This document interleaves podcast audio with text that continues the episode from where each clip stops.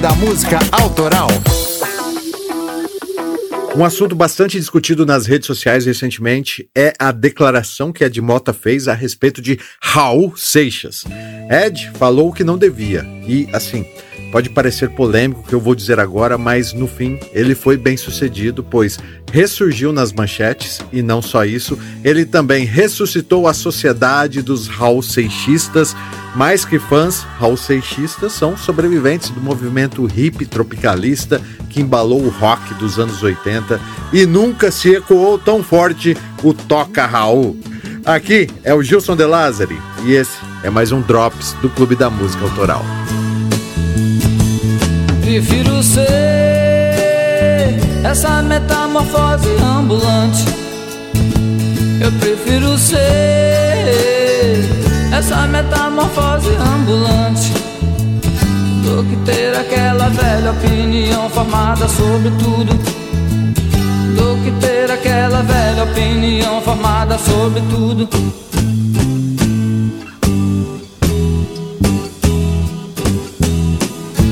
Eu quero dizer. Estamos em plena temporada aqui no clube, aliás, temporada das continuações, né? E no recém-lançado episódio 52, os sócios votaram e Raul entrou na pauta. Isso foi decidido antes mesmo das polêmicas causadas por Ed Mota recentemente e, como eu disse, alavancou a obra de ambos os artistas. Polêmicas, amigos, polêmicas. Na indústria da música, polêmicas controladas sempre alçaram artistas e potencializaram as vendas. Não é segredo que muitas delas foram até forjadas. Quer exemplo? Ó, num passado não tão distante, a banda Cine, lembra disso? Banda Cine? Acusava o cantor latino de ter plagiado uma música deles. Latino respondia no Twitter, tirando uma do Cine, e estava feita a treta, que na verdade não passava de uma armação e fazia parte de uma campanha publicitária para lançar um chiclete. Quer outra? Ó, no passado ainda um pouco mais distante, foi divulgado que a recém-lançada música do Ultraje a Rigor, Eu Gosto de Mulher, havia sido censurada, mas isso não era verdade, foi sim uma jogada de marketing, pois a gravadora sabia que músicas censuradas eram mais populares. Enfim, existem muitos casos de polêmicas marqueteiras e não é de hoje que Ed Mota dá dessas aí. Em 2015, ele desprezou o público brasileiro ao anunciar uma turnê na Europa e, em outras palavras, ele chamou os brasileiros de incultos, simplesmente porque pediam para ele tocar Manuel e Vamos Dançar músicas que alavancaram a sua carreira em 1988, quando Ed tocava com a banda Conexão Japeri.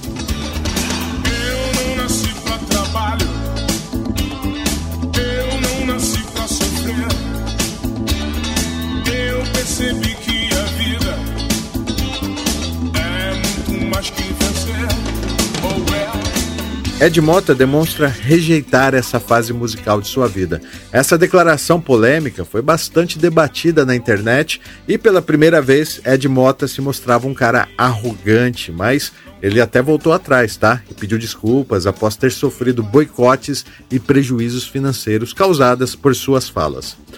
Ed Mota é sobrinho do rei da Soul Music, do Tim Maia, você sabe, né? E no mesmo ano, na mesma rede social, ele teceu uma série de críticas a nomes consagrados da MPB. E quando Ivete Sangalo e Criolo anunciaram a turnê para homenagear Tim Maia, Ed Mota disse que sentiu vontade de vomitar. Tudo isso repercutia muito na mídia especializada e muitas vezes transcedia, indo parar até nas capas de jornais.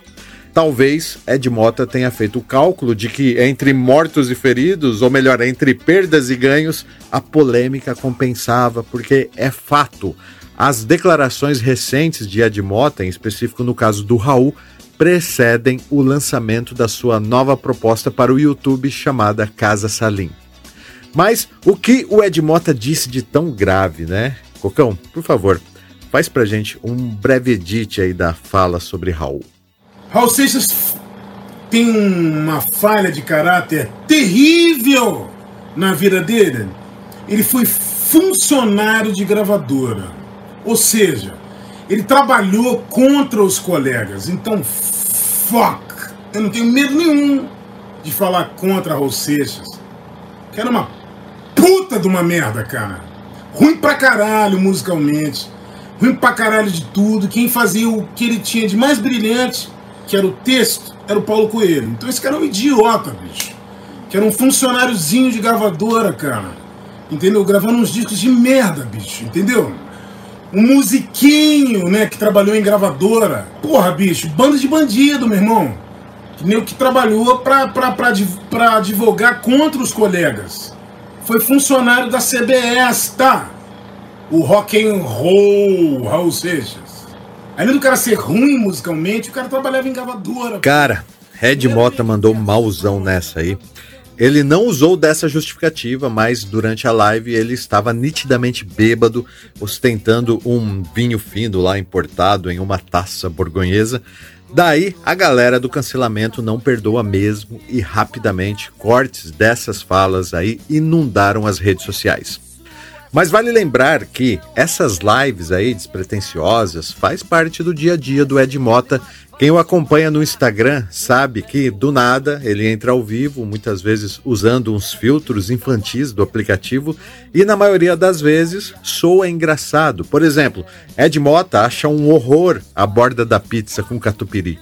Ele critica ícones inatingíveis da música mundial, como Elvis e Johnny Cash, fala mal da picanha na pedra, né? E até aí, beleza, dá para entender a ironia. Inclusive, tem uma declaração do Ed que viralizou entre os baixistas, eu sou baixista, tá?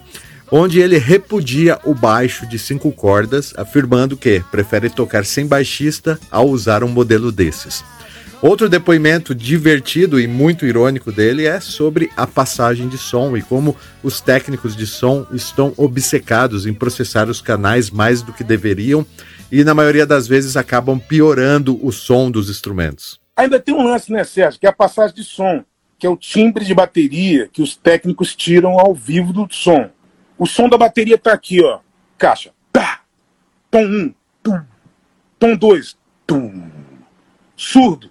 Tum. Então passou a bateria aqui, ó. Tá. Tum, tum, tum. O técnico ainda não mexeu na bateria o técnico vai começar a mexer na bateria. Vai começar pelo tom-tom. Vamos passar só o tom-tom. Aí o cara já tá mexendo.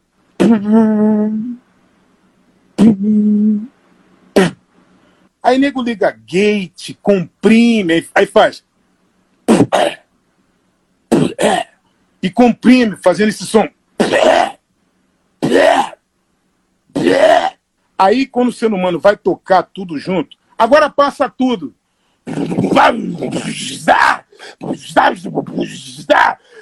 Com o som da bateria sem a mexida do técnico seria assim: a levada é. Aí com a mexida do técnico, a bateria tá. Porque para imitar o timbre meio da bateria eletrônica, sei lá que inferno é isso, bicho. Rapaz, essa gente estraga o som todo da bateria, tá? Essas falas aí também geram polêmicas, né? Sempre tem alguém magoado. Mas pode ser divertida caso você saque o humor ácido do cantor. Mas é que tá, ao falar de Raul Seixas, Ed perdeu a mão e a legião de defensores de Raul Seixas foi evocada. O guitarrista Rick Ferreira, parceiro de Raul, foi o primeiro que eu vi nas redes sociais defendendo Raul. Depois disso, vieram inúmeros artistas e principalmente familiares. Raul foi casado com Gloria Bagger nos anos 70 e a filha do casal, Scarlett, que cresceu nos Estados Unidos, hoje tornou-se influente nas redes sociais após assumir o sobrenome do pai e passar a evidenciar a sua obra. Aspas. O nível de desrespeito desse Ed não era necessário. Talvez ele tenha esquecido de tomar a medicação. Estou ofendida e magoada com essa exibição pública de atenção negativa que ele apresentou. Fecha aspas, escreveu assim Scarlett Seixas é, e também o fiel escudeiro de Raul Seixas, o Silvio Passos, que detém as relíquias do baú e organiza o fã-clube oficial do Maluco Beleza, rasgou o verbo e, igualmente embriagado, fez uma live detonando o Ed Mota. Enfim, é mais fácil falar de quem não cancelou Ed Mota. Muitos fãs de Raulzito passaram a frequentar as novas lives de Ed para criticá-lo e, ironicamente, pediram um toca Raul em coro. Ed aparentemente estava levando as críticas de boa. Como eu disse, parecia até fazer parte de uma jogada de marketing. Mas eis que somos surpreendidos novamente quando, no dia 8 de março, no seu canal do YouTube, Ed Mota lança um profundo pedido de desculpas. Eu gostaria, assim, sinceramente, pedir perdão, mas peço perdão sem, não é. Peço perdão mesmo, pela forma agressiva, grosseira que eu falei do, do, do Raul Seixas. Eu posso ter uma opinião sobre ele, eu posso ter uma crítica sobre ele, mas eu fiquei triste com duas coisas muito importantes. Antes de, de ler, obviamente, o depoimento da filha da Raul Seixas, que isso foi a, a, caja, a cajadada final de tristeza e de, de, vergonha de falar, puxa vida, a gente não imagina isso quando você fala uma, uma, uma bobagem. Você não imagina, eu dentro da minha estupidez e inocência e sinceridade, porque a sinceridade é, um, é uma espécie de, de, estupidez, né? Você não imagina isso. Então, puxa, a filha da Raul Seixas, eu fiquei, que vergonha, que vergonha, sabe? Que vergonha. Então eu peço perdão a você, não só a você, mas toda a família do Raul Seixas, né? Pela forma que eu falei desse artista. Eu não tenho nada que se encontra a pessoa dele, nada, nunca encontrei com ele, nada. Mas eu vou falar uma coisa, muito, outra coisa, muito importante, que não tem nenhuma vírgula de demagogia. No início dos anos 80, aqui no Rio de Janeiro, tinha a Rádio Fluminense, 94,9. O pessoal chamava a maldita, né? Como eu aprendi de música ouvindo a Rádio Fluminense o dia inteiro, era uma religião para mim. Nessa época, é, eu me lembro que tinha um programa, acho que era Raul Rock Seixas, uma coisa assim, que era feito pelo Silvio Passos. Poxa, bicho, eu vou falar, a, Silvio, falo para você, cara, junto com a coisa toda, a coisa mais triste para mim foi que o primeiro vídeo de reação que eu falei foi seu, né? Aí eu tô vendo aquilo, eu falei, poxa, eu acho que esse cara é o Silvio Passos, bicho, o cara que, que tem um, um fã-clube do Raul Seixas há anos. Ô Silvio, eu peço, cara, perdão você, rapaz, eu, eu fiquei de tudo isso, meu irmão, tá? Junto com a família do, do Raul Seixas, a coisa que eu fiquei mais triste, cara, foi ver você chateado, bicho. Assim, eu nem te conheço, cara mas eu sei da tua seriedade e da tua lealdade à obra do Raul Seixas. não importa a minha opinião, não sei o que. Então, assim, pô, cara, quando eu, eu abri a câmera e vi você estava bebendo uma coisa assim, você estava enfurecido com aquilo. Cara, eu fiquei triste demais. Se esse pedido de desculpas faz parte do marketing, aí eu já não sei, mas me pareceu sincero.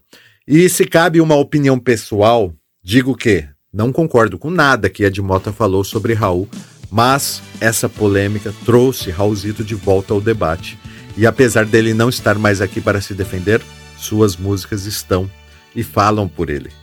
Na boa, Raul Seixas está muito bem representado. Inclusive, fizemos a nossa parte no episódio 52, destrinchando o dia em que a Terra parou. O dia em que a Terra parou com o dia que a terra parou. Sobre Ed Mota, eu, que não conhecia os seus trabalhos recentes, fiz questão de ouvir e consegui entender um pouco da genialidade musical por trás das polêmicas. Ou seja, ele foi bem sucedido no final das contas. Se você discorda, comente aí, ó, mande um e-mail, mande pix e compartilhe as nossas postagens nas redes sociais. E ó, Cocão, para encerrar, vamos ouvir Manuel a música que o Ed Mota não quer que a gente ouça. Aqui é o Gilson De Lázari. Foi um prazer falar de música com vocês e até a próxima.